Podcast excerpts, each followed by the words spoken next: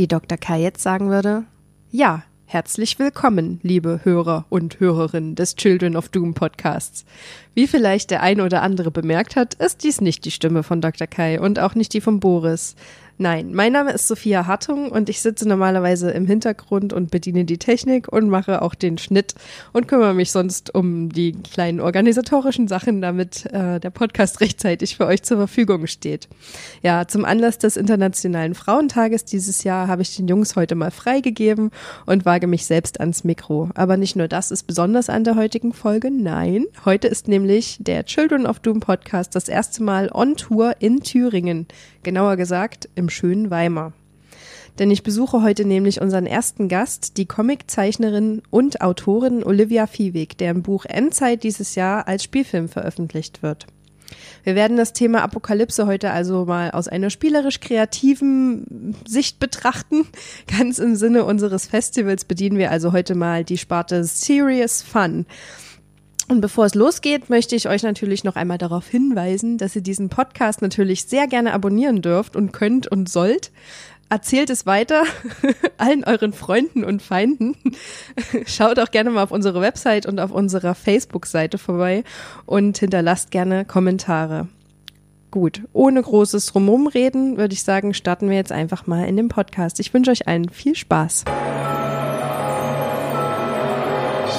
Ja, ich besitze jetzt bei Olivia Viehweg zu Hause. Danke erstmal, dass du mich eingeladen hast. Gerne. Heute scheint auch hier in Weimar die Sonne, also der perfekte Podcast-Tag. Ja, eigentlich nicht, oder? Naja. Wir draußen ja, das sein. stimmt. Wir gehen ja nachher vielleicht dann nochmal raus. Genau. Auf alle Fälle ähm, ist es gut fürs Gemüt, dass heute das Wetter schön ist. Das, Das freut mich. stimmt. Ähm, ich würde dich ganz kurz einfach mal vorstellen, damit die Zuhörer wissen, wer du bist. Ähm, und du kannst mich natürlich gerne korrigieren oder noch Sachen hinzufügen, wenn dir noch was Ja, dazu ja, ich spring mir einfällt. gleich an die Kehle, wenn irgendwas nicht stimmt. Also, ähm, die Olivia Viehweg ist eine deutsche Comiczeichnerin, Autorin, Katzenzüchterin, Cartoonistin und Drehbuchautorin. Ja, also Katzenzüchterin, also falls ich mich zur Ruhe Und- setze. Und ja, genau, wenn ich mal reich bin und irgendwie nicht mehr arbeiten muss, dann werde ich die Crazy Cat Lady. Du hast an der Bauhaus-Uni in Weimar studiert. Ähm, du hast Design studiert. Ähm, und äh, jetzt wohnst du auch in Weimar, bist aber ursprünglich aus Jena, richtig? Und ähm, dein Buch Endzeit erschien erstmals 2012 und dann noch mehrmals in überarbeiteten Fassungen danach. Und 2019, also dieses Jahr, kommt ähm, wahrscheinlich der Film dann als äh, dein Buch als Spielfilm raus. Da können wir uns alle drauf freuen. Es hatte bereits Premiere, hast du mir bereits gesagt. Läuft allerdings aktuell noch nicht in den Kinos. Also können wir uns noch darauf freuen. Ja, ich hoffe, da, also es soll auf alle Fälle dieses Jahr in die Kinos kommen, aber wir haben immer noch keinen äh, offiziellen Kinostart. Also wir hatten jetzt die Weltpremiere, wir hatten die Deutschlandpremiere und irgendwann gibt's dann noch mal eine Teampremiere. Also so, aber ich glaube, wir nähern uns langsam dem Tag, an dem man wirklich ins Kino gehen kann und den gucken kann. Und für alle ähm, Begeisterten kann man sich natürlich schon den Trailer ansehen, richtig? Ja, also es ist ein Teaser. Ich sage immer Teaser, weil der, der war irgendwie unter totalem Zeitdruck. Äh, Also wir hatten ganz kurzfristig die Zusage bekommen für das Toronto Film Festival in, in Kanada im September letztes Jahr. Und ähm, da ist dieser Trailer oder Teaser-Trailer, wie auch immer, so sehr äh, ja, knapp ähm, entstanden und steht nicht unbedingt so für den Film, wie er ist. Also so, es ist sehr langsam erzählt. Also ich meine, der Film ist jetzt besteht auch nicht nur aus Action, aber es ist, ähm, ich glaube, es wird noch mal einen anderen Trailer geben. Okay, da freue ich mich auf alle Fälle dann auch auf den zweiten. Und den ersten kann man aber tatsächlich auch schon auf deiner Website an, anschauen, richtig? Hast du gemeint? Ja, ich glaube, ich weiß gar nicht, ob ich den auf der Website, aber es ist äh, einfach, äh, wenn man, glaube ich, bei YouTube Endzeit Trailer eingibt. Und auf meiner Webseite gibt's noch einen schönen Beitrag vom Bayerischen Rundfunk. Die machen immer so äh, Kino-Kino. Ähm, Reportage heißt das und da ist in dem fast aktuellen Beitrag ist ein sehr schöner Endzeitbericht drinne, der auch äh, sehr coole Filmszenen hat. Und das passt natürlich auch super zu unserem Festival, was ja auch der Grund ist, ähm, warum wir heute hier zusammensitzen. ähm, ja, in deinem Buch ähm, treffen ja zwei Hauptdarstellerinnen aufeinander und äh, die schlagen sich dann durch die Zombie-Apokalypse bis nach Jena durch, um dort dann ein Heilmittel zu finden. Ähm, die beiden Frauen kämpfen ja fast ganz allein gegen die Zombies. Äh, starke Männer an ihrer Seite, sage ich jetzt mal, Fehlanzeige.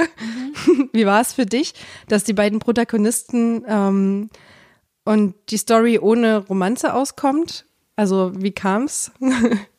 also das ist, glaube ich, ja, ich, also erstmal habe ich zwei Frauen gewählt, weil aus einem, aus einem Grund, der vielleicht jetzt irgendwie nicht so romantisch ist, nämlich, dass ich äh, lieber Frauen zeichne als Männer. Also das war jetzt nicht, dass ich gedacht habe, ich muss unbedingt irgendwie eine große feministische Botschaft äh, rüberbringen und keine Ahnung, also das ist eigentlich eher so aus so einem spontanen Gedanken heraus entstanden, ach, ich will nicht zehn verschiedene Charaktere zeichnen und ich habe eigentlich auch keinen Bock, irgendwie Typen zu zeichnen und dann hat sich das so runtergedampft auf, ja, dann sind das eben zwei Mädels, die diese Reise antreten. Und ähm, für mich ist es immer wichtig, dass wenn, wenn das also es gibt vielleicht keine Liebesgeschichte, aber es gibt eben eine große Geschichte von Freundschaft. Also das ist vielleicht sogar äh, das größte Thema dieses Films am Ende. Und dass, dass die Gefühle da oft genauso stark sein können, wie wenn irgendwie jetzt äh, äh Romantik im Spiel wäre. Aber wir haben jetzt gerade erfahren, dass äh, zum Beispiel der Film jetzt auch in, in den Niederlanden läuft auf einem ähm, LGBT-Festival, wo die uns gerne einladen wollten und wir laufen da jetzt unter äh, der lesbische Film, was völlig okay ist, so. Also, aber es war jetzt nicht meine Intention. Aber wer, wer das gerne da drin sehen will, ähm, ist äh, total in Ordnung. Schön. ähm, welche Besonderheiten oder welche besonderen Herausforderungen haben Frauen in solchen Zombie-Szenarien deiner Meinung nach?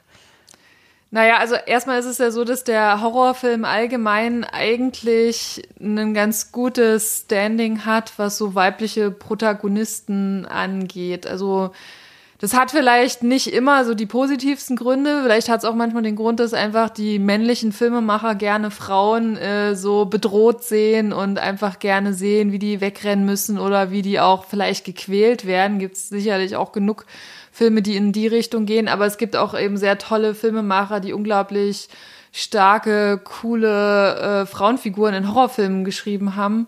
Und ähm, es gibt ja diesen sogenannten Bechtel-Test. Äh, ich weiß nicht, dass, ob du schon mal von dem gehört hast. Das ist eigentlich auch eine, eine Comiczeichnerin, eine amerikanische, die mal gesagt hat für sich selber, aber viele haben dann gesagt, na, eigentlich ist das ein total universelles Ding, dass sie sich nur Filme anguckt, in denen mindestens zwei Frauen mitspielen, die einen Namen haben, ja, also, und die beiden müssen sich unterhalten. Und die dritte Regel ist, und zwar nicht über einen Mann.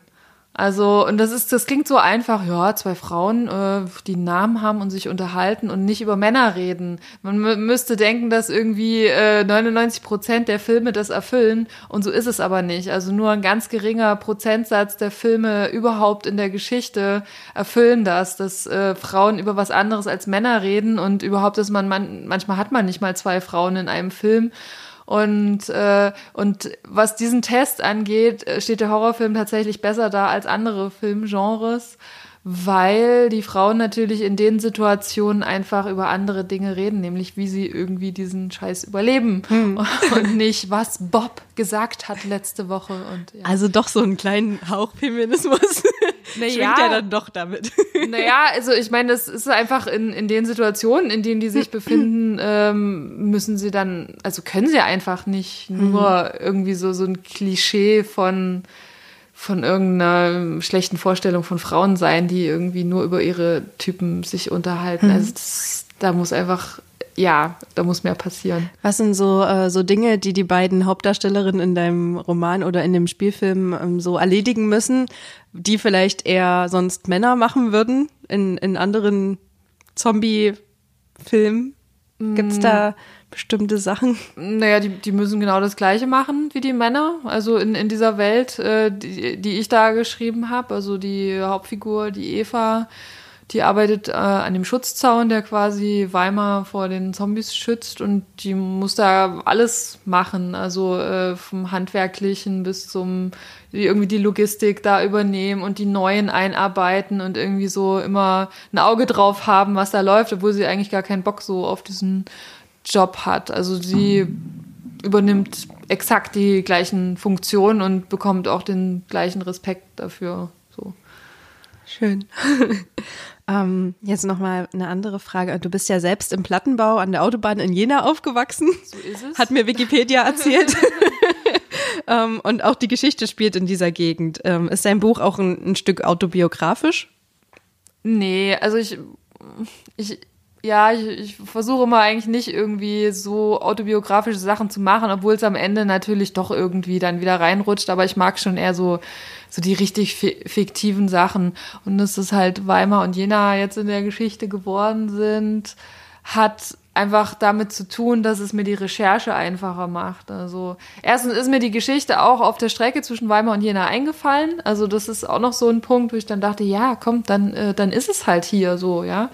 Also es, es muss nicht immer New York sein und vor allen Dingen ähm, wenn man halt den, den Comic zeichnet, dann, dann will man auch irgendwie, dass Orte wiedererkennbar sind. Und ich will mich dann nicht nur auf die Google-Fotosuche verlassen, sondern ich will dann auch selber ein paar Fotos schießen. Und das ist natürlich viel einfacher, irgendwie hier in den Zug zu steigen und dann die Sitze äh, vom Zug ab zu fotografieren, also die Muster oder was auch immer, weil das mhm. kann man sich so nicht aus den Fingern saugen oder bestimmte Blickwinkel, wie, wie das aussieht, wenn man an der und der Stelle im Zug steht und so. Und ja, das wäre jetzt mit einem amerikanischen Zug wäre es halt teuer geworden für mich. ja, cool. ähm, seit der ursprünglichen Veröffentlichung deiner Geschichte sind ja einige Jahre vergangen. Ja. Und ähm, jetzt hat sich ja dein Leben auch ganz schön verändert seitdem. Und äh, du bist jetzt Mutter und keine Studentin mehr. Und wie würdest du sagen, ähm, hat sich, würde die Geschichte jetzt aussehen, wenn du die jetzt nochmal schreiben würdest? Würde die ähm, anders sein? Nee, also erstmal, also ich vielleicht, vielleicht können das andere besser beurteilen, aber ich selber würde nicht sagen, dass mich das wahnsinnig verändert hat. Also es hat irgendwie so mein Arbeitspensum oder so meine äh, organisatorischen Sachen verändert. Also dass es einfach anstrengender geworden ist, irgendwie so alles in Einklang zu bringen oder äh, spontan irgendwelche Reisen anzutreten oder eben auch längere Reisen anzutreten. Aber es hat nicht meine Art zu denken irgendwie geändert. Also vielleicht sehen das andere anders, die mich kennen, aber ich selber würde die Geschichte wahrscheinlich heute immer noch so erzählen. Also wüsste jetzt nicht, äh, ob ich jetzt die Figuren älter oder jünger oder ob sie noch irgendwelche anderen Verstrickungen hätten. Eigentlich finde ich, ist es immer noch ganz stimmig so für mich. Könntest du auch ähm, dir vorstellen, mal eine, eine Mutter in so einer Hauptrolle zu sehen in so einem Apokalypse-Film? Äh, oder, oder Buch? Also eigentlich war es ja sogar so, äh, das ist dann im Laufe der Drehbucharbeit erst hat sich das geändert, dass die Hauptfigur eigentlich eine, so eine, so eine Teenager-Mutter war und jetzt so Anfang 20 ist und quasi so, so, so, ein, so ein Kleinkind, aber so ein aufmüffiges Kleinkind äh, dann schon an der Backe hatte. Und dass es eigentlich so war, dass sie das in, äh, bei dem Ausbruch der Apokalypse verloren hat. Und äh, dass so sie auf die Suche geht oder, oder eben nicht mehr oder Angst vor der Konfrontation hat, dieses Kind irgendwie da draußen auf dem freien Feld wieder zu treffen. Und es war dann aber, dass wir, ähm, also ich meine, ich habe ja während der Drehbucharbeit mit ganz vielen Leuten geredet, auch Leute, die die Ahnung haben oder Erfahrung und irgendwie war das immer so ein Knackpunkt, dass alle gesagt haben, oh nee, also es ist, wir glauben das einfach nicht, dass die dieses Kind da zurückgelassen hat und sich selber gerettet hat, so. Ähm, also ich selber äh, war damit eigentlich, ich habe das schon geglaubt und aber wir haben dann sind dann dazu übergegangen, dass das ihre kleine Schwester war. Also das macht vielleicht manches unkomplizierter und ja, keine Ahnung. Also für mich war es dann in Ordnung, also das, das zu ändern, aber eigentlich war tatsächlich die Hauptfigur eine Mutter ursprünglich. Hm. Glaubst du, dass auch Frauen es irgendwie ein Stück weit schwieriger hätten, weil wir vielleicht emotional schneller angegriffen sind von, von solchen Situationen? Naja, ich hoffe doch, dass Männer genauso angegriffen sind emotional, wenn irgendwo, äh, wenn sie sich mit der Figur identifizieren und das Kind stirbt oder irgendwie das, weiß ich nicht, ähm, ob es da. Also ich, ich kenne ich, ich kenn auch männliche Freunde, äh, die bei bestimmten Comics äh, oder Geschichten geweint haben, wenn äh, das Kind gestorben ist. Also es ist mhm. jetzt nicht so exklusiv für Frauen vor, vorbehalten. Kann man sich in deinem, ähm, in deinem ähm, Spielfilm oder beziehungsweise in dem Buch auch, ähm, auch auf so ein bisschen Action gefasst machen? Total. Ja. Also ähm, deswegen sage ich ja, der Teaser-Trailer war vielleicht da noch nicht so aussagekräftig. Aber ähm, jetzt so von dem Feedback, was wir bekommen haben, ja, also wie gesagt, er lief ja in, in Kanada und er lief jetzt in Deutschland, er lief in Frankreich und in Schweden und, äh, und die Leute haben gemeint, es ist eigentlich ist es schon ein Vollblut-Zombie-Film und manche haben sogar das Wort so Blockbuster in, die, in, den Mund genommen, was irgendwie während der Entstehung viele immer gesagt haben, es wird aber nicht so ein Blockbuster irgendwie so und ich finde eigentlich, ja, ich finde es eigentlich cool, wenn es jetzt Leute sagen, dass es so ist und ähm, es gibt doch etliche Action-Szenen und ich glaube, es wäre auch irgendwie voll schade gewesen, einen Zombie-Film zu schreiben, wo irgendwie nicht Arme abgehackt werden und Leute irgendwie um ihr Leben rennen und krass schnell geschnittene Zombie-Action stattfindet. Also natürlich hat der Film schon so eine, so wie so eine, ja, philosophische Ebene und ist in manchen Dingen anders als andere Zombie-Filme vielleicht, aber wir haben durchaus äh, Blut und äh, Verletzungen und äh, kreischende Menschen. Hm, also kann man sich auch, äh, was das angeht, äh, rund um ist der deckt der Film rund um alles ab quasi. Ja, also ich äh, der emotionale auf alle und Fälle. die Splatter-Seite. Ich habe hab gehört in Saarbrücken bei der bei der es war die letzte Vorführung des Films, also wir hatten glaube ich vier oder fünf äh, Screenings und in der letzten Vorführung ist auch äh, jemand ohnmächtig geworden und musste ins Krankenhaus. Oh. Und ähm, wir haben das nicht bestätigt gekriegt, woran das lag, weil unsere Regisseurin kam dann erst äh, nach, also die kommen dann zum äh, QA, also wo Fragen gestellt werden hinterher, aber sie hat es dann äh, erzählt bekommen und und auch, wo wir in, in Kanada waren und das war die Premiere und da sind halt Leute, die vorher nicht wissen, was sie da für einen Film gucken, die einfach so, oh, Filmfestival, wir lassen uns überraschen, oh, deutscher, deutscher Film, oh, klingt interessant. Und die hatten wirklich Angst. Also für mich hm. ist der Film jetzt nicht so schlimm, weil ich natürlich einiges gewohnt bin. Aber äh, vor uns saßen zwei Typen, die haben sich am, am Ende an den Händen gehalten und sind immer so in den Sitzen zusammengezuckt und wir dachten, oh Gott, was haben wir getan? Die sind voll traumatisiert irgendwie und äh, ja, es war irgendwie nicht ganz das richtige Publikum. Und äh, das war dann am zweiten Abend viel besser. Da kamen dann so, so die, ja, die äh, Mainstream-Kinogänger mit Popcorn und die hatten da richtig Spaß. So. Also die, die wussten, was, was kommt. So. Und also es ist schon ein richtiger Horrorfilm und wer da sehr zart beseitigt ist, äh, muss sich das überlegen, reinzugehen oder nicht. Also für mich persönlich hört sich das jetzt noch mehr so an, als muss ich den unbedingt schauen. Ja, für mich wäre das auch so. Also deswegen bin ich auch sehr glücklich, dass, dass es eben nicht nur äh, ja, zwei Mädels, die über Gott und die Welt reden und vielleicht im Hintergrund läuft mal ein Zombie vorbei. Mhm. Also so ist es nicht. Was macht generell so das Thema oder die Faszination für dich aus an dem Thema so Apokalypse, Endzeit? Ähm, also wie gesagt, da ich ja ursprünglich vom Zeichnen herkomme, ist es für mich immer eine gute Möglichkeit, Sachen äh, viel draußen spielen zu lassen. Also sobald, äh, so irgendwie war so mein Bild, sobald diese Apokalypse ausgebrochen ist und die Leute, also die Menschen quasi äh, verschwunden sind, dass dann die Natur natürlich wieder mehr Raum bekommt und dass man irgendwie mehr Naturbilder zeichnen kann. Und das hat mich so gereizt daran. Oder auch so bestimmte Ideen. Also ich glaube, man, man sieht es im Comic gar nicht so doll, aber das sind äh, so ein paar Panels, wo dann in der Stadt irgendwie die Autos stehen und ähm, überall stehen so Blumentöpfe auf den Autos oder man hat in den Autos wie so kleine Gewächshäuser eingerichtet und das sind so, so Bilder, die ich total schön finde. Und es war eh so von Anfang an der Gedanke ähm, bei Endzeit, dass das eben eine, eine schöne Apokalypse ist. Also mhm. es gibt ja genug Apokalypsenfilme, wo es irgendwie kein Wasser mehr gibt oder wo die Sonne nur noch scheint, also ähm, wo quasi alles verdorrt ist und äh, und wo dann die Welt natürlich nicht mehr so einladend aussieht. Und mhm. das sollte bei Endzeit aber eben nicht der Fall sein. Und selbst die Zombies habe ich gesehen äh, in so einem Review ja. bei der Vorbereitung, dass die ja auch so wie so wie nennt ja, man ja, das? so pflanzenartige genau. also, Auswüchse haben. genau, die, die Zombies äh, sind teilweise anders als so der ganz klassische Zombie, wobei es natürlich da auch schon viel ausprobiert wurde und so. Also wir erfinden da jetzt wahrscheinlich mhm. das Rad nicht komplett neu.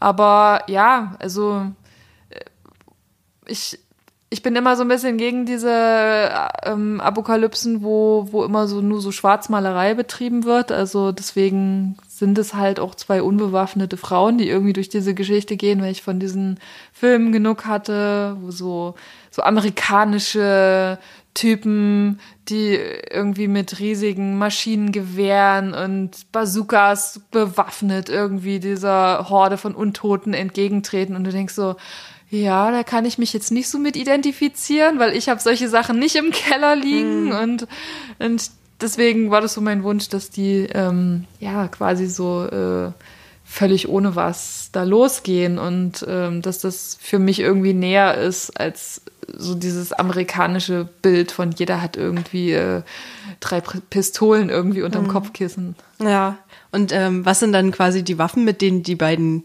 Hauptdarstellerinnen sich, sich wehren? Ähm, Steine, große Steine.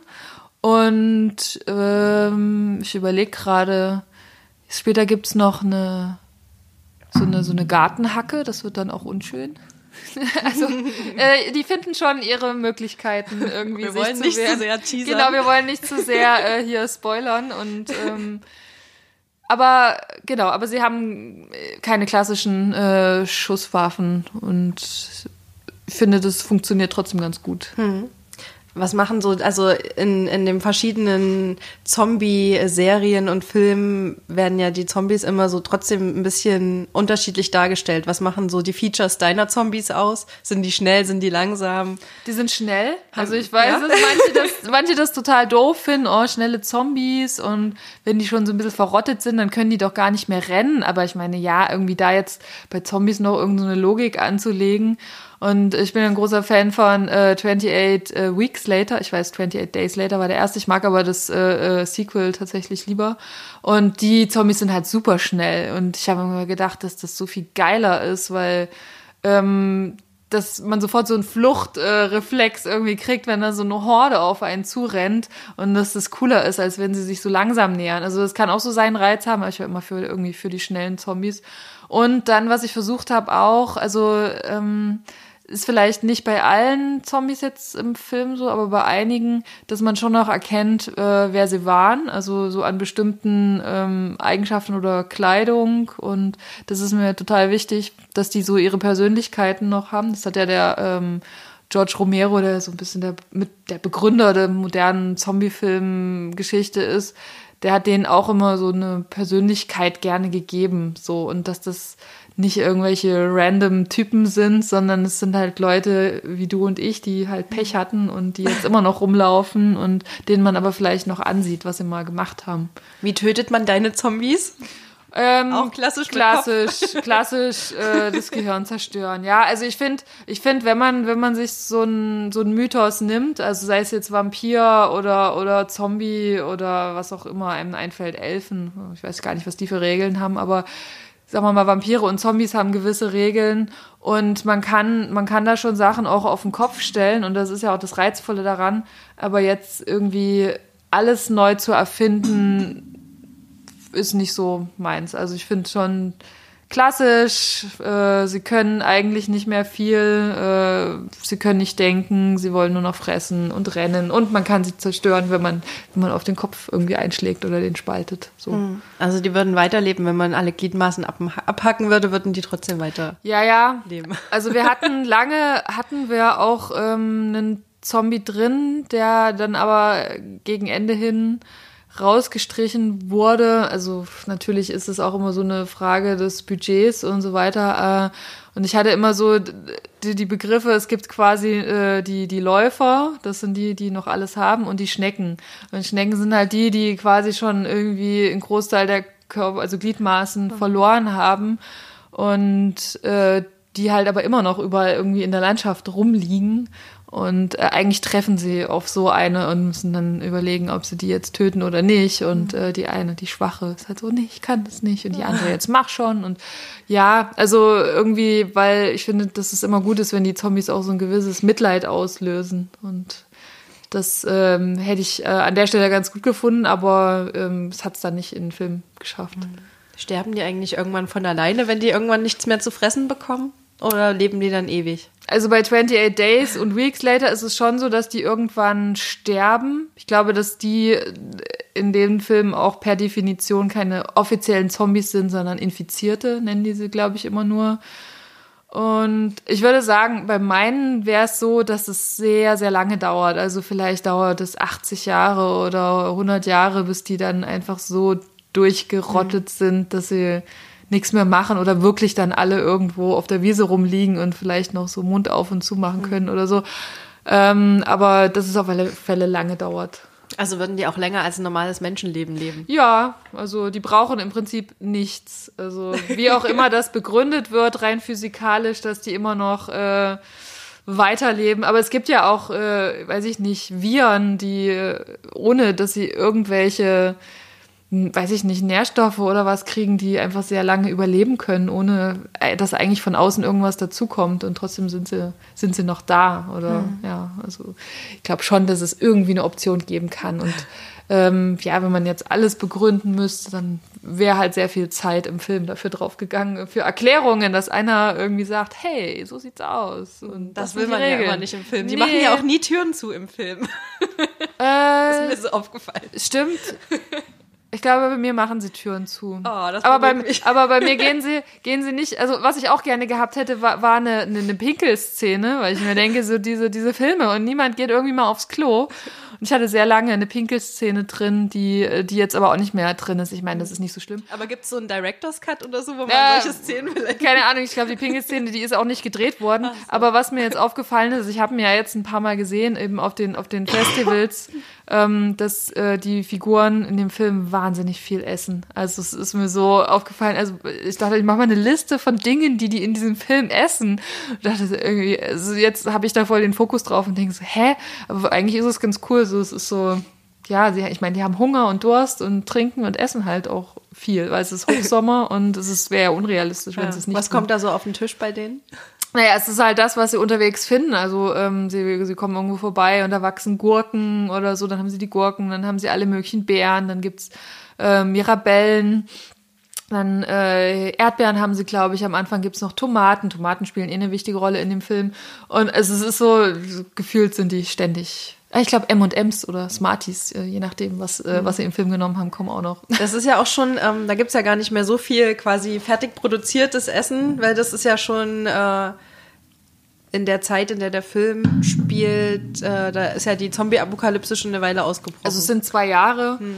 Also theoretisch äh, zwei Jahre später kannst du schon noch viele fertige Sachen essen, aber es hört dann auch langsam hm. auf. Also es war so eine bewusste Entscheidung zu sagen, dass die Apokalypse noch nicht zu lange her ist, weil sich dann die Umgebung einfach zu stark verändert hätte, was natürlich auch ähm, mehr also da hätte man länger drüber nachdenken müssen, inwiefern sich die Gegend verändert. Und so konnte man irgendwie noch auf das zurückgreifen, wie es jetzt ist und das nur so ein bisschen verändern. Mhm. Und es macht es natürlich auch einfacher, wenn du dann so einen Film drehst, dass du nicht wie so eine Fantasy-Landschaft eigentlich äh, entwerfen musst. Weil wenn irgendwie, glaube ich, 15 Jahre Apokalypse wären, also dann würde es hier komplett anders aussehen. Und so sieht es halt ein bisschen anders aus, aber immer noch vertraut. Mhm. Ähm, wir beschäftigen uns ja als Menschen schon seit Jahrhunderten mit dem Thema, wie wird die Welt enden? Wird sie enden? Wann wird sie enden? Was glaubst du, macht diese Faszination aus für uns Menschen daran, dass, dass wir irgendwie uns vorstellen, oh, unsere Welt endet für uns alle irgendwann?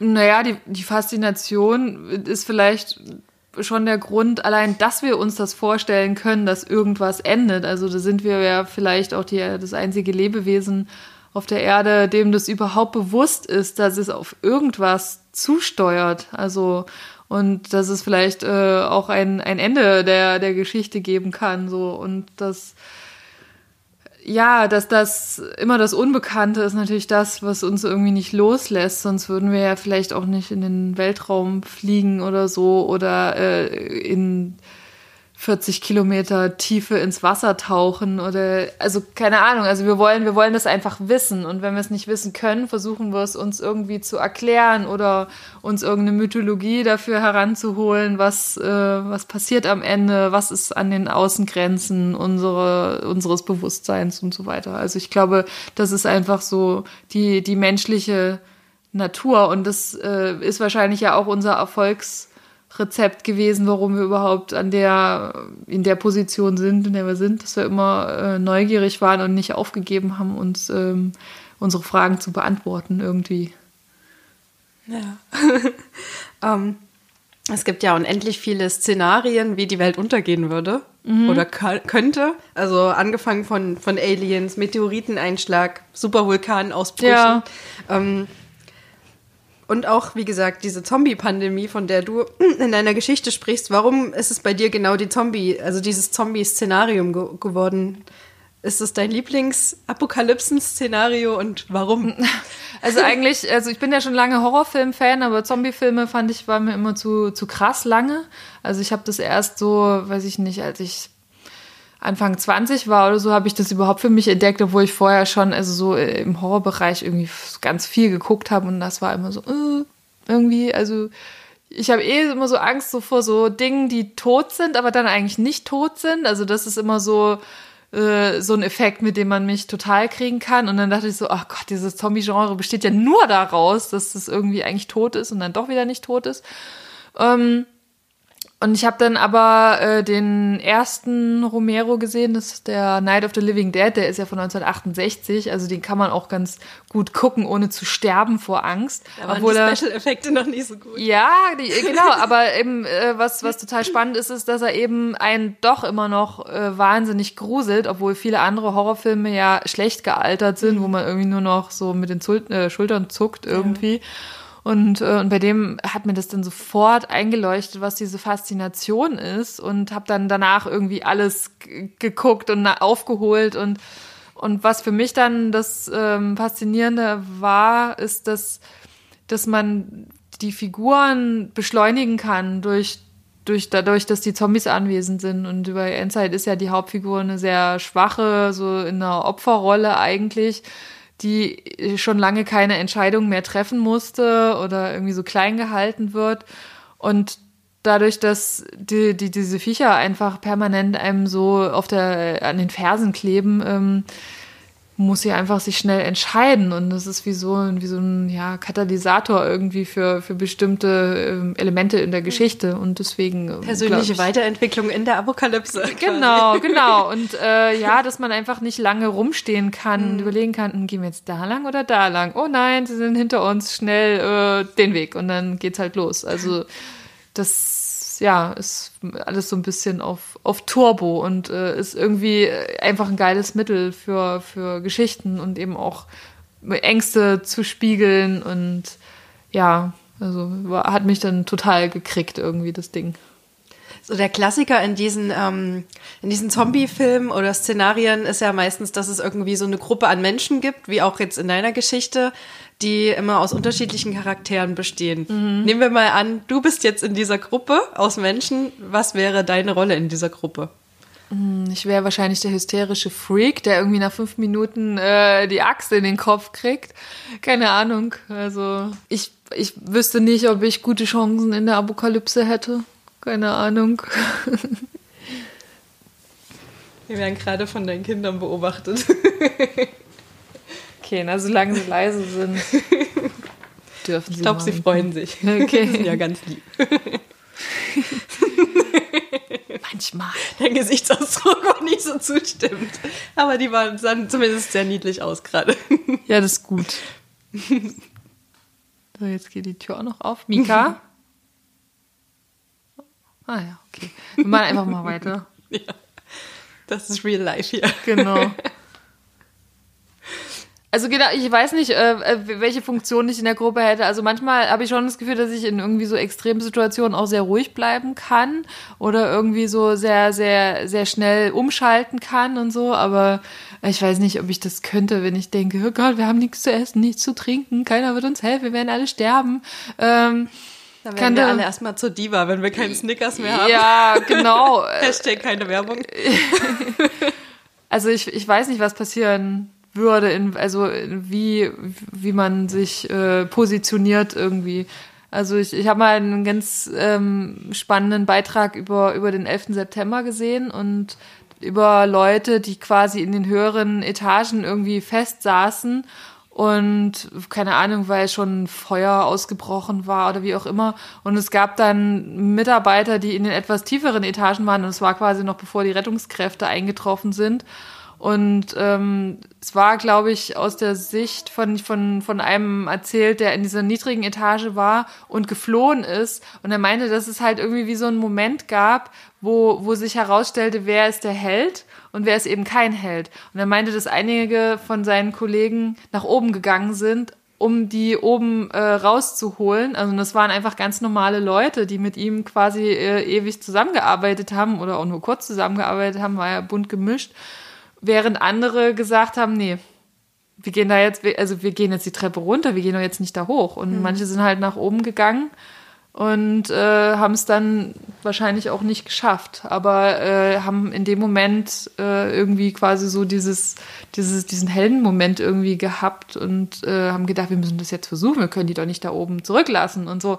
Und ich glaube, dass die das vorher vielleicht auch nicht gewusst hätten, ob sie diejenigen sind, die jetzt nach oben gehen oder nach unten. Und deswegen weiß ich auch nicht, welche Rolle ich da hätte. Also das weiß man, glaube ich, erst, wenn es passiert. Ja, das stimmt. Ja, das kann ich nachvollziehen. Ja. Aber es ist trotzdem sehr interessant, so diese sozialen Gefüge zu sehen in so, ja. einer, in so einer Gruppe, wie sich das zusammensetzt und äh, wie das funktioniert. Ja. Und vielleicht auch, wer als erster stirbt.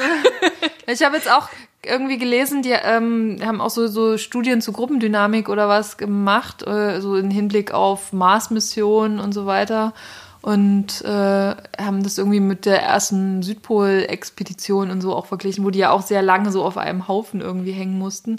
Und da gibt's ja eben so verschiedene Funktionen, die dann jeder in der Gruppe übernimmt. Und der, der Autor irgendwie dieses Artikels meinte, dass irgendwie die wichtigste Funktion in so einer Gruppe ist der Clown oder der Geschichtenerzähler. Also man muss nicht immer lustig sein, aber man muss halt kommunikativ sein und irgendwie erzählen oder eben lustig sein. Und dass die Gruppen, die keinen Clown haben, eher scheitern und das auch bei der Südpol-Expedition irgendwie äh, der Amundsen in sein Tagebuch geschrieben hat. Ja, wenn sein Koch, der irgendwie so total lustig war und irgendwie alle immer bei Laune gehalten hat, wenn der nicht dabei gewesen wäre und dass der irgendwie am meisten zu dieser Expedition beigetragen hat, obwohl er gar nicht der Wissenschaftler oder irgendwie der Forscher oder wie auch immer war. Und dass die aber gemerkt haben, dass es ähm, ja, dass das total wichtig ist, um diese Gruppe zusammenzuhalten und auch bei diesen Experimenten, wo sie monatelang Leute zusammensetzen, irgendwie um zu gucken, was wäre denn jetzt bei einer Mars-Mission und dass eben in den Gruppen, wo, wo dieser Typ oder diese Frau gefehlt hat, die diese Funktion ausfüllt, ähm, dass die Leute dann hinterher gesagt haben, sie würden nicht drei Jahre irgendwie in ein Raumschiff steigen und zusammen zum Mars fliegen. So, und das, das fand ich irgendwie ganz cool und ganz einleuchtend, dass ähm, ja, dass du so jemanden vielleicht auch brauchst in der Gruppe. Ja, das kann ich nachvollziehen. Ja. ähm, jetzt noch mal eine ähnliche Frage. Ähm, wenn jetzt ähm, die Welt von heute auf morgen einfach in so eine Apokalypse, mhm. in so eine Apokalypse ausbrechen würde, ähm, was wäre dein, dein Special Skill, mit dem du überleben würdest? Oh Gott. Ich weiß ja nicht, ob ich überleben würde. Nehmen wir mal an, du würdest überleben. Und du bist vielleicht ähm. auch in so einer Gruppe von Menschen, die sich zusammen durchschlägt. Was also so? ich glaube, ich kann, ich kann sehr, sehr schnell äh, Pläne äh, machen, also oder so vorausschauen in so so Extremsituationen. Also ich bin auch äh, wenn wir auf Reisen gehen, also ich bin ja öfters in Japan gewesen jetzt und äh, ich mache immer die Reiseplanung und äh, wenn irgendwas schief geht, dann äh, versuche ich eben nicht die Nerven zu verlieren, obwohl das natürlich auch pa passiert so, aber irgendwie habe ich das Gefühl, dass ich das so einigermaßen so hinkriegen würde und das, wenn jetzt irgendwie so eine Gruppe äh, vielleicht äh, ausrastet, dass man dann irgendwie sagt, Leute, wir müssen jetzt das machen, dann das und dann passiert das und das oder irgendwie so. Also vielleicht wäre das mein äh, mein Special Skill, aber ich weiß es nicht. Wie gesagt, vielleicht wäre ich auch die, die nach fünf Minuten die Axt im Kopf hat. Gehen wir noch von dem Positiven ja. aus. Ähm, dein Buch war ja ein voller Erfolg, wie wir jetzt schon rausgefunden haben. Und ähm, dieses Jahr kommt ähm, der Film zum Buch. Und ähm, jetzt meine Frage, kannst du dir vorstellen, vielleicht noch weitere apokalyptische Werke zu schreiben? Jetzt, wo du vielleicht Blut geleckt hast, gibt es vielleicht ein Spin-off oder ein, ein Sequel von dem ersten Teil? Also eigentlich total gerne. Also es hat sich für mich jetzt nicht abgenutzt, das, das Thema.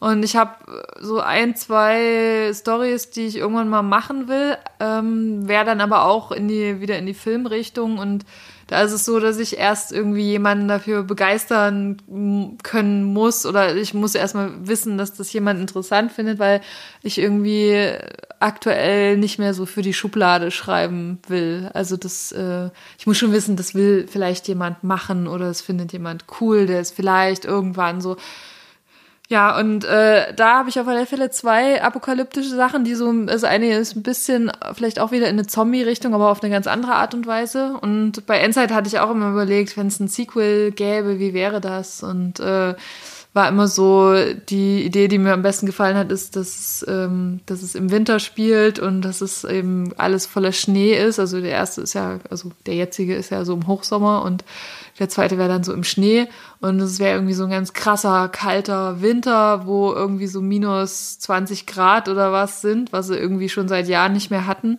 und dass die Zombies dann einfrieren und dass man dann immer, wenn man eben, man kann dann aus den Städten rausgehen, immer mit einem Thermometer bewaffnet und muss dann gucken, irgendwie wie die Temperaturen sind und solange sie halt, solange sie halt niedriger sind, ähm, kann man sich bewegen und dann äh, irgendwann merkst du, uh, die Temperaturen steigen schnell wieder zurück, aber natürlich passiert dann irgendwas, was einem den Rückweg verhindert. Die können dann auch so Kanonen haben, so mit Stickstoff befüllt, wo die wie die Ghostbusters dann einfach die Köpfe immer einfrieren. Ja, genau. Vielleicht, vielleicht, vielleicht haben sie solche Ideen das dann können auch. die im Winter lernen und im Sommer können die dann die Stickstoffkanonen anwenden. Ja, vielleicht versuchen sie dann auch einfach, wenn die dann alle stillstehen, die alle zu vernichten. Ich meine, dann wehren sie sich Stimmt. ja nicht. Könnte Ja. man einfach auch versuchen, systematisch erstmal den Umkreis zu säubern. So. Richtig.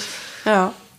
Aber das ist, äh, ist nur so eine, so eine Grundidee und ähm, es gibt noch ein paar andere Sachen, die auch ich da noch erzählen würde gerne, aber es ist nicht so, dass ich irgendwie jetzt den kompletten Film schon so vor, vor Augen hätte, aber es würde mich schon reizen, darüber nachzudenken und ähm, definitiv irgendwann kommt nun mal eine Apokalypse bei mir vor.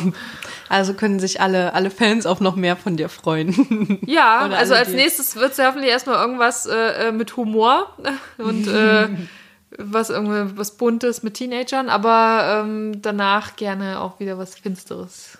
Könntest du dir auch vorstellen, einen humorvollen Zombie irgendwas zu veröffentlichen? Ja, also ich glaube, es gibt ja kaum äh, so viele Parodien wie im Zombie-Bereich, also so viele Zombie-Komödien, wo du denkst, so was gibt's im Verhältnis überhaupt so viele ernsthafte Zombie-Filme, wie es Zombie-Komödien gibt. Also es manchmal denke ich, das ist voll ausgeglichen so. Und da gibt's durchaus ja auch äh, ganz, äh, ganz witzige. Also es war, ich weiß nicht, ob ähm, vor ein paar Jahren oder so hatte ich das mal gehört, dass es auch irgendwie so einen Zombie-Film geben soll, der in der DDR spielt oder so. Und ich weiß da nichts weiter drüber, aber ich habe dann natürlich gedacht, ja, eigentlich äh, ist es ganz lustig, weil wenn jetzt in der DDR äh, der Virus ausgebrochen wäre, dann wären die ja quasi schon dann abgeschottet gewesen und hätten irgendwie Zaun und Mauer gehabt und irgendwie der Rest der Welt hätte sich nicht weiter drum kümmern müssen, weil ja, das ist halt deren Problem jetzt so. Und ich glaube, da, da könnte man, da könnte man vielleicht äh, was Absurdes oder vielleicht auch was Lustiges erzählen. Also es könnte natürlich auch super dramatisch sein, aber ähm, man könnte auch eine Komödie draus machen. Da freue ich mich auf alle Fälle auf alle deine Ideen. Ich bin heiß. Ich, ich würde, mich, würde mich immer freuen, wieder neue Sachen von dir zu lesen. Ähm, in der Apokalypse ähm, sind ja dann vor allen Dingen viele Sachen auch gar nicht mehr ähm, erhältlich, die man so aus dem täglichen Leben kennt. Zum Beispiel Hy Hygieneprodukte, Ja. klassisch für die Frau.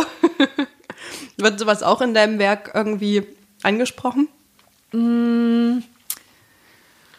Also ich weiß, also die Hauptfigur äh, in, in, in Inside hat ja, hat ja so rosa gefärbte Haare und das ist was, was irgendwie am Anfang die, äh, die Heimleiterin, also wo sie in dem Heim, wo sie ist, äh, irgendwie wie so eine Trophäe bringt. Also, oh, ich habe hier irgendwie noch dieses Zeug gekriegt und weil es ja klar, irgendwie nach zwei Jahren, äh, erstens, gut, wer färbt sich in der Apokalypse die Haare noch? Okay, aber wenn dann irgendwann wieder so ein Stück Normalität eingekehrt ist, dann willst du natürlich irgendwie so diese ganzen Sachen trotzdem haben, ne? Und dann fängt das große Suchen an nach so Luxusprodukten. Und dann, was auch also eine Rolle spielt im Comic mehr als im Film, ist, ähm, sind äh, Erdbeeren oder sowas, dass die Stadt halt gesagt hat, irgendwie, es gibt so nützliche Sachen, die wir anbauen und nicht nützliche Sachen. Und es wird natürlich in die nützlichen, werden die Anbauflächen investiert, ist ja klar, weil die müssen die Leute irgendwie satt kriegen. Und Erdbeeren oder sowas wird halt nicht angebaut, weil das macht die Leute nicht satt. Und, ähm, und das ist dann so eben so was ganz Besonderes, als diese Erdbeeren auftauchen und alle so, oh, wollen dann unbedingt irgendwie, ja, lass uns tauschen und äh, oh, ich habe nur einen Kohlrabi. Hm. naja, also das habe ich schon so versucht mit reinzubringen und ich glaube, ähm, was auch äh, ein Faktor wäre, sind so Süßigkeiten, wenn die irgendwann alle sind, dass dann Schokolade vielleicht irgendwie so voll den Stellenwert mhm. bekommt irgendwie. Das dass man das dann nach Jahren irgendwie nochmal probieren will oder so. Und genau, aber über die Hygieneprodukte habe ich mir tatsächlich nicht so Gedanken gemacht. Also ich hoffe, dass die, dass die irgendwie klarkommen. Wir wünschen es Ihnen. Wir wünschen es Ihnen, ja. Was wären so deine, deine äh, wichtigsten Sachen, die du, ähm, wenn du jetzt nur zehn Minuten Zeit hättest, die du aus deiner Wohnung mitnehmen könntest, wenn du weißt, es bricht die Apokalypse aus und du musst jetzt raus aus Weimar und raus weg hier aus deiner Wohnung? Also oh. jetzt natürlich äh, äh, deine Familie jetzt mal ja, davon abgesehen, weil genau. die muss ich sowieso mitnehmen. Wir reden jetzt mal von Gegenständen. Welche ähm, würdest du einpacken? Na, Im Idealfall wahrscheinlich irgendwie so auch so ein Survival-Buch. Ich hatte, ich hatte mal eins, aber ich wüsste gar nicht, ob ich das jetzt auf die Schnelle finden würde. Ähm, für welche Pflanzen essbar sind oder so. Also wenn man sowas hätte, wäre das wahrscheinlich, äh, äh, wäre man gut beraten, das mitzunehmen.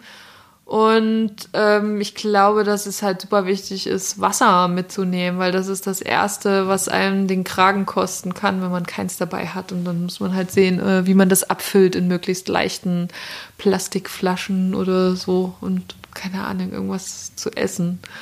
Mhm. Und das Handy wahrscheinlich, solange noch irgendwelche Handynetze existieren, bist du natürlich äh, irgendwie angewiesen, da den Kontakt und Informationen und so weiter ja, aber sonst ähm, habe ich da nicht so gute Tipps. Aber es gibt ähm, Broschüren vom Deutschen Katastrophenschutz, äh, wo bestimmte Listen drinstehen, ähm, was man auf Vorrat halten soll. Also ich glaube, die wollen, dass man eigentlich mindestens zwei Wochen autark leben könnte, was schon so ein bisschen spooky ist, dass äh, da sind die, schon mal alle Studenten tot, weil die gar nicht so viel Platz haben. Ja. die ganzen Vorräte. Also es ist auch, man macht sich das auch nicht klar, wie viel, wenn du irgendwie eine vierköpfige Familie hast, wie viel das wirklich ist an Lebensmitteln für zwei Wochen. Wahrscheinlich bräuchte man einen kompletten Raum nur, um. Ja, also wahrscheinlich im Keller eine, eine, ordentliche Ecke ja. oder so. Und aber das, das macht einen dann schon so ein bisschen nachdenklich, dass das die offizielle äh, Empfehlung ja. ist. So, naja, es wäre schon gut, wenn sich alle mal so zwei Wochen ernähren könnten, ohne dass irgendwie die Bundeswehr mit Panzern Reis verteilt oder keine Ahnung. Also ich weiß nicht.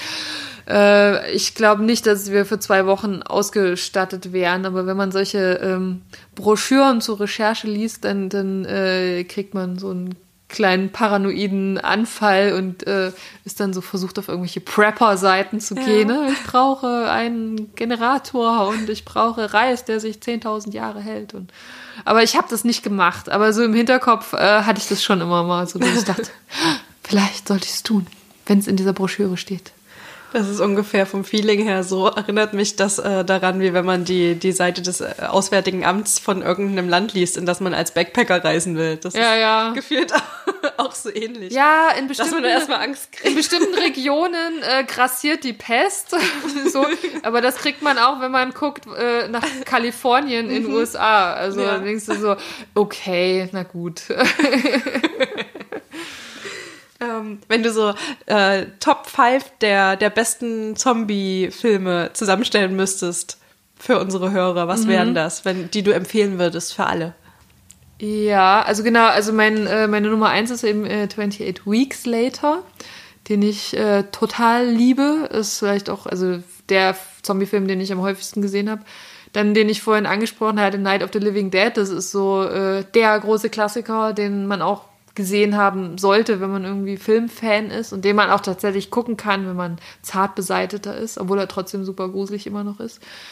Ähm, dann, oh Gott, was mag ich eigentlich noch für Zombie-Filme? Also ich mag eigentlich fast alle von, äh, von dem Romero, der hatte ja etliche gemacht, auch den Kaufhaus-Zombie-Film oder Day of the Dead, der spielt zwar nur in so einer unterirdischen ähm, Armeeanlage, also weil quasi die können halt nicht raus, weil oben ist die Apokalypse. Und dann äh, gibt's gibt es so einen, so einen verrückten Arzt irgendwie, der so Experimente mit Zombies macht und versucht, die irgendwie zu resozialisieren. Das natürlich wie so eine tickende Zeitbombe ist. Die anderen äh, äh, versuchen irgendwie klarzukommen und der hat da wie so, so ein Gruselkabinett von äh, Zombies, von denen er glaubt, dass die wieder irgendwelche menschlichen Eigenschaften zurückgewinnen können. Und da gibt's äh, gibt es einen, von dem er besonders äh, hohe, an den er besonders hohe Erwartungen hatte, der dann natürlich na, vielleicht nicht ganz so funktioniert am Ende, wie er denkt.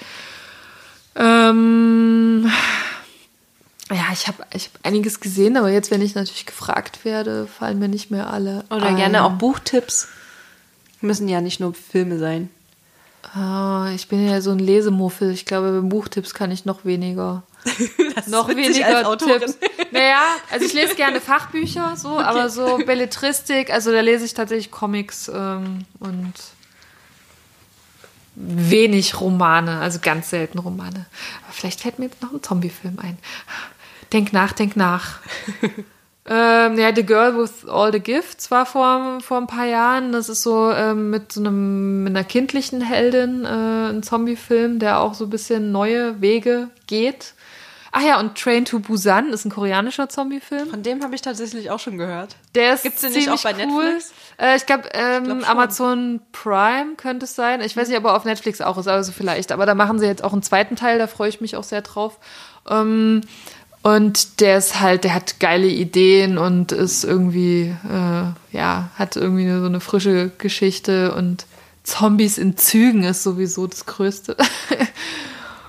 und ja, das bei, bei Komödien Zombieland äh, äh, mit Überraschungsauftritt von Bill Murray ist auch super gut. Den habe ich auch geguckt. Das ja. war super witzig.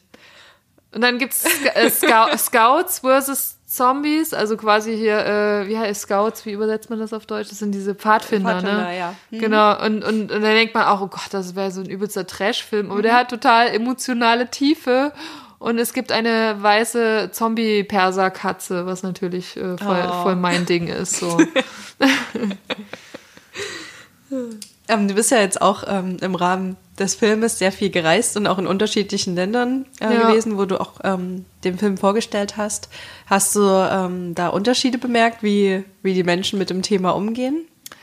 Also ich äh, in anderen Ländern war ich tatsächlich jetzt nur äh, in Kanada wegen des Films bisher, weil in die anderen ähm, zu den anderen Festivals da wird dann in der Regel nur die Regie eingeladen. Also so ist das schon immer noch, ähm, dass man da als Autor nicht irgendwie an erster Stelle steht und das kostet ja auch alles, die Leute einfliegen zu lassen und äh, Übernachtungen und so weiter. Ähm, aber was ich jetzt über die Reaktion von Deutschland und Kanada sagen kann, ist eigentlich, dass sie sehr, sehr ähnlich sind. Also es ist unterschiedlich eben manchmal die Zusammensetzung des Publikums, was ich ja auch schon gemeint habe, dass man manchmal Leute hat, die irgendwie halt so fest auf Festivals gehen und sich einfach überraschen lassen und dann irgendwie eine böse Überraschung erleben, weil es irgendwie ein Horrorfilm ist und sie damit nicht umgehen können. Und ja, dann aber haben wir auch teilweise so Vorführungen gehabt, wo mehrheitlich so Nerds waren, die dann irgendwie schon so mit Zombie-T-Shirts irgendwie im Publikum saßen und die total Spaß hatten. Und das hat sich nicht groß unterschieden, so von Kanada zu Deutschland, also wenn ich den Vergleich machen kann. Hast du für dich, ähm, als du angefangen hast, so mit der Recherche für das ganze Thema eigentlich auch dein Leben verändert, was das angeht? Irgendwie hast du dich auf bestimmte Sachen vorbereitet? Also wir haben ja, du hast schon mal Prepper ja, angesprochen. Na, ich habe mich damit schon so ein bisschen auseinandergesetzt, weil, weil ich das eben so spooky fand, dass das wirklich die offiziellen Empfehlungen sind und nicht irgendwelche Leute, die sowieso jede Minute mit dem Untergang rechnen, sondern dass das äh, Sachen sind, die mindestens 100 Leute gelesen haben und abgesegnet haben und gesagt haben, ja, das drucken wir jetzt so und bring's unters Volk. Und ich dachte so, oh Gott, also, weil das las ich halt alles super dramatisch und Ähm, was ich auch meinte, dass eben, was man sich nicht klar macht, dass äh, nach, nach ein paar Tagen Stromausfall irgendwie schon keine Toilettenspülungen mehr gehen und dass man sich vorstellen kann, wenn irgendwie im ganzen Land die Krankenhäuser, wenn, äh, wenn da diese Sachen nicht mehr funktionieren und keine Ahnung, also da, das, das hat schon an mir genagt, aber ich habe versucht, das jetzt nicht so äh, Besitz von mir ergreifen zu lassen, weil dann müsste ich sehr viel Geld ausgeben, um das irgendwie alles so äh, zu beschaffen. Und es ist natürlich immer angenehmer, nicht in Angst zu leben, sondern einfach zu sich zu sagen, ja, wird schon irgendwie gut gehen. Sparen wir uns die Angst lieber für die, für die Zombie-Filme im Kino Genau. ist vielleicht auch eine Maßnahme. Also, wir wissen nicht, was passiert und vielleicht ist es gut, einfach optimistisch zu sein. Ich finde, das sind sehr gute Schlussworte. Wir haben jetzt hier auch fast eine, eine ganze Stunde gesprochen. Und ähm, ich danke dir auf alle Fälle nochmal, dass du mich eingeladen hast und gerne. Ja, dass du uns mit, äh, mit deiner Geschichte beglückt hast. Ja, genau. Wie der Film, also ob er dir gefällt, das kannst du ja dann irgendwann dieses Jahr hoffentlich überprüfen. Äh, aber ich hoffe, dass er dir gefällt. Und so von dem, was ich gehört habe, denke ich jetzt, dass er vielleicht was für dich sein könnte. Ich denke auch. ich freue mich äh, auf alle Fälle, wenn er dann bald in die Kinos kommt. Ja, ich mich auch. Gut, dann ähm, grüße ich an dieser Stelle nochmal Boris und Dr. Kai, die heute leider nicht dabei sind. Und ähm, wir sehen uns oder hören uns ähm, demnächst wieder. Ich werde wieder im Hintergrund sitzen und ähm, nächstes Mal geht es wieder mit den Jungs weiter. Ja. Ich hoffe, ihr hattet alle Spaß. Heute war es mal ein bisschen anders als sonst. ähm, ja. Adieu.